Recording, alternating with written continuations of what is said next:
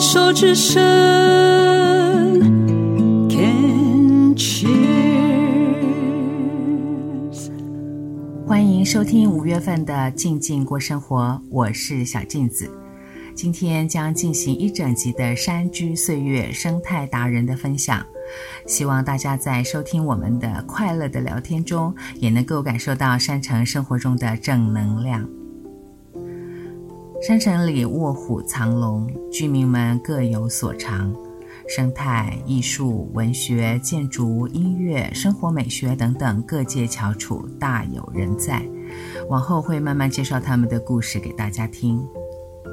今天《山居岁月》专辑访问熟悉山城生态的谢水树先生，来跟大家说故事。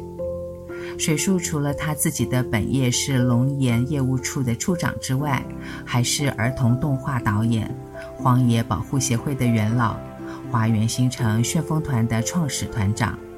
他也曾经担任里长，对山城了若指掌。由他来说，这美丽山城的生态趣事再合适不过了。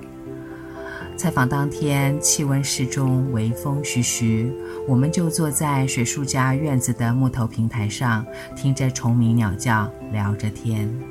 先来听听水树对山城散步路径的推荐。其实就是想要请你介绍一下，如果说有一个朋友很想认识我们所住的这个山城，那你觉得可以用什么样的方式来告诉他我们的山城的生态有多么的棒？如果朋友会喜欢或是想来花园新城的话，骑出去散散步是最好的。散散步，对，就在花园新城散步。花园新城是一个很好的散步的地方。嗯，对啊，我觉得很舒服啊。嗯，我早上散步也很舒服，下午散步也很舒服，就是晚上散步也很舒服。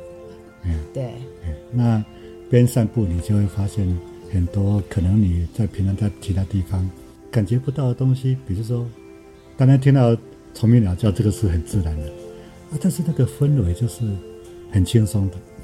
呃，很多步道，我们这里很多步道，你都可以去走，一个人走也可以，两个人走也可以，那三五个好朋友走一走。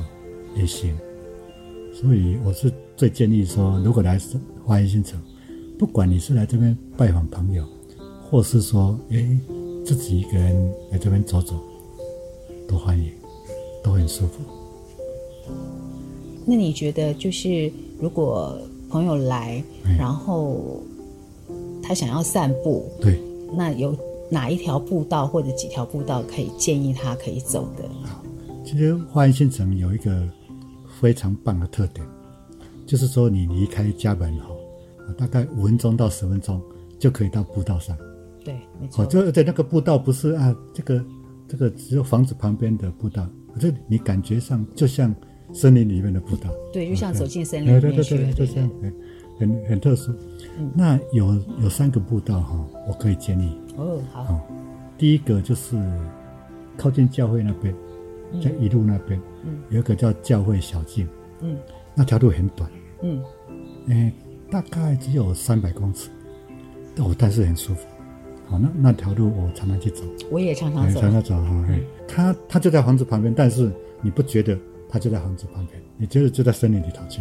那你走到教会那边的话，那又是一个很独立的建筑，那个教会很漂亮，哦，你也可以在那边坐一坐，静坐静坐，然后再走回来。哦很舒服，好，这这一条，这一条是也算是是比较干净的，十分钟内就可以走完的。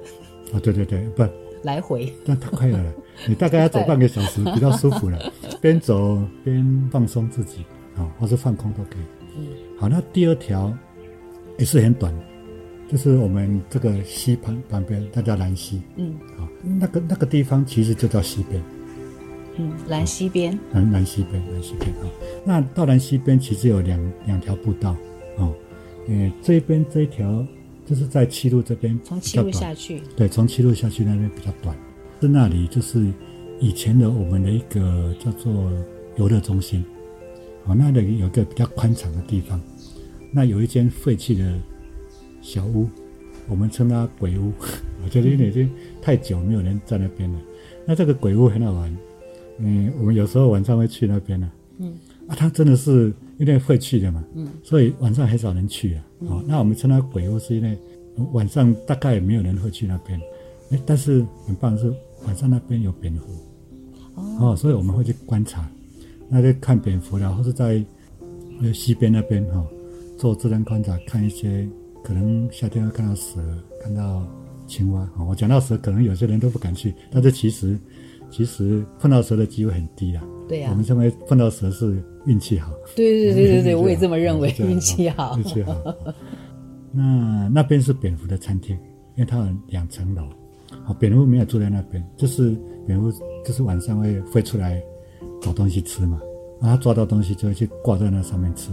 哦，哎，所以底下有一些蝙蝠的便便跟蝙蝠吃吃剩下一些翅膀啊，一些我们讲呃残害好的啊，就是昆虫的昆虫的啊，所以我们也可以在那做观察啊。然后所以我每次开玩笑跟你讲说，那个鬼屋哈。没有鬼了，你晚上如果看到一个很像鬼的，那可能就是我。因为我们晚上在那边做自然观察。所以之前那个荒野的夜间观察，你有带过到那边去做夜观吗？对对对，哎，我们会常常带到那边。我那边其实环境非常好，很小，但是很舒服。对。好，那因为那那条路很短嘛，那我们开玩笑说这边有鬼屋，那所以那条小径叫做短路啊。哦，短路。短路啊，或是说。因为那边蕨类也很多，嗯，所以我们有时候也戏称它叫绝路，嗯，所以你要寻短路或者走绝路都就到那边去，哦、就就很好笑了。嗯，这是荒野的笑话嘛？对对对对。然后那边有个有个因为西边嘛，那有个地方就是有点落差，所以有有点小瀑布，很小的小瀑布啊、哦。那我们会坐在那边冲 SPA。有啊有啊有啊有啊有。去冲过啊，那个那个地方很好，瀑布下面哈。有许多小水池，是我们夏天我们小朋友夏天的时候还要抢位置。对对对，小朋友都去那边很安全嘛，去那边玩水哦。那我们称那个那个 SPA 叫做消魂 SPA。哦，哦，真的啊，我我第一次听到。第一次听到。对呀。那所以就配合起来就很很搭这样啊，那边也不错。那如果说你觉得诶那边太短哈，到西边还有另外一条，啊，就是六路底下，诶你六路走到底，再往前走。银桥，呃，当然大家银桥啊，因为银桥是我们取的啦。对，哦，那为什么取银桥？就是那一条路，就是我们看萤火虫的地方。对，我有看过，我有看过，对对，那那一年你还有带我们一起去做夜观吗？对对对，有一次我我我那边带过很多次。对，那有一次人比较少，那带法就不一样。啊，有一次人很多，哦，一次最多大概一百多个人。哦天哪，那里站站得下吗？呃，但要再往前，往前到有一个老屋那边，对对，老废弃的老屋，对对，石头屋那边，对对对对，那边啊，应该我们想想是说那个以前的先民的住宅啊，啊，以前那边那边就可以。嗯，两个氛围不太一样，但是我们最喜欢的带法啊，就是跟萤火虫相处最好的方式。嗯，那就是说我们在萤火虫大概天黑之后。六点半七点都会慢慢出来，嗯，好，那当然人多，气会比较旺，萤火虫会比较不敢近身了，哦，不敢飞过来，嗯，哦，那我们就远远看，嗯，但是人少的时候，那个那个氛围最好，嗯，就是说我们好，比如说我们七八个人、十个人，好，在天黑之前就进去，那进去之后，我们就请大家坐下来，把心放空，让自己安静下来。当自己是一棵树或一个石头，就坐在那边。这样的话，那个萤火虫，你看那个我们讲动物哈，它其实是很敏感，它觉得你是很平和的，你是很友善的，它就会飞过来。对，它会靠近。哎，所以说我们就坐在那边，让萤火虫哈，慢慢慢在我们身边飞，我那个非常好，很有那个跟萤火虫亲近那种舒服的感觉，跟一般的赏萤不太一样。那。当然，我们很很希望说，我们对待萤火虫跟对待其他动物是这样，所以那条路其实看萤火虫是非常棒。啊，那条路也也不长，啊，那到西边去，如果说你白天过去，要下西边也很舒也也也很方便，啊，坐在西边就是单单单静坐都很舒服，啊，就在岩桥那边，啊，这是这是等于是。到兰溪的步道，啊，另外一条步道比较长。等一下，请问一下，嗯，因为我们的节目会在五月呃中之前播出，那那个时候如果萤火虫的话，要在四月底五月初，哦到五月中应该就很少很少。又往蒙蒙古那边去了吗？或者是文山农场？因为萤火虫哈种类很多，其实全年都有萤火虫啦。对，啊，我们看了这个之后，所谓赏萤，大部分赏的这个，在我们平地这边赏的是黑翅萤，啊，或者黄缘黑翅萤啊。啊，那这样的萤火虫，大概就跟着什么？你你跟着一个东西看就好了，就是油桐花。哦，对哪里有开油桐，哪里就有哎油桐花最盛开的时候，就是萤火虫，就是萤火虫啊。当然不见得有油桐花就有萤火虫，因为生态不太一样。但是就是油桐花最盛开的时候，就是萤火虫最大量的时候。所以从银桥那边下去的话，是要过桥之后才往兰溪下面走，还是是说？我如果你要到西边，就是到了银桥之后，那右边有一个比较比较近的地方，可以有个地方可以下下去，不要过桥，过桥就就没有比较不方便下去。了解，对了解。